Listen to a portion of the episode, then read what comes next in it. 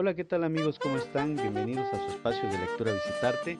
En esta ocasión vamos a leer un cuento titulado El Venadito del libro Puro Cuento, Cuentos y Leyendas de la región de Juquila, del profesor, historiador y escritor Erasmo Guzmán Ventura, a quien tengo mucho gusto de conocer. Y claro, este cuento es de la región y como todo lo de la región de la costa de Oaxaca, pues es un cuento con su singular dosis de, de picardía. Bien, iniciamos con el cuento El Venadito.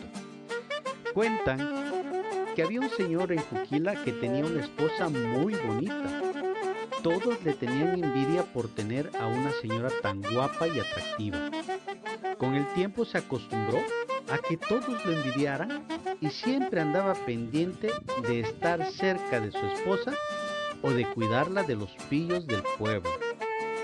Sin embargo, como era un trabajador, tenía que salir constantemente a otras poblaciones. En una ocasión que iba a dilatar en el lugar de trabajo, y dado que no podía llevar a su esposa, fue a pedirle un consejo a su padrino de bautizo para que le dijera cómo podía cuidar la honra de su esposa. El padrino, después de escucharlo, le dijo que la única solución que se le ocurría era que le pintara la figura de un venadito en la parte íntima de su esposa. Así, mientras el dibujo estuviera presente, era evidencia de que su esposa era fiel.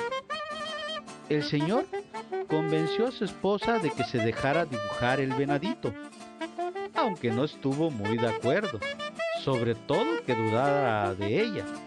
Así que el señor con sumo cuidado pintó un venado, parado y con los cuernos gallardos en la parte íntima de su esposa.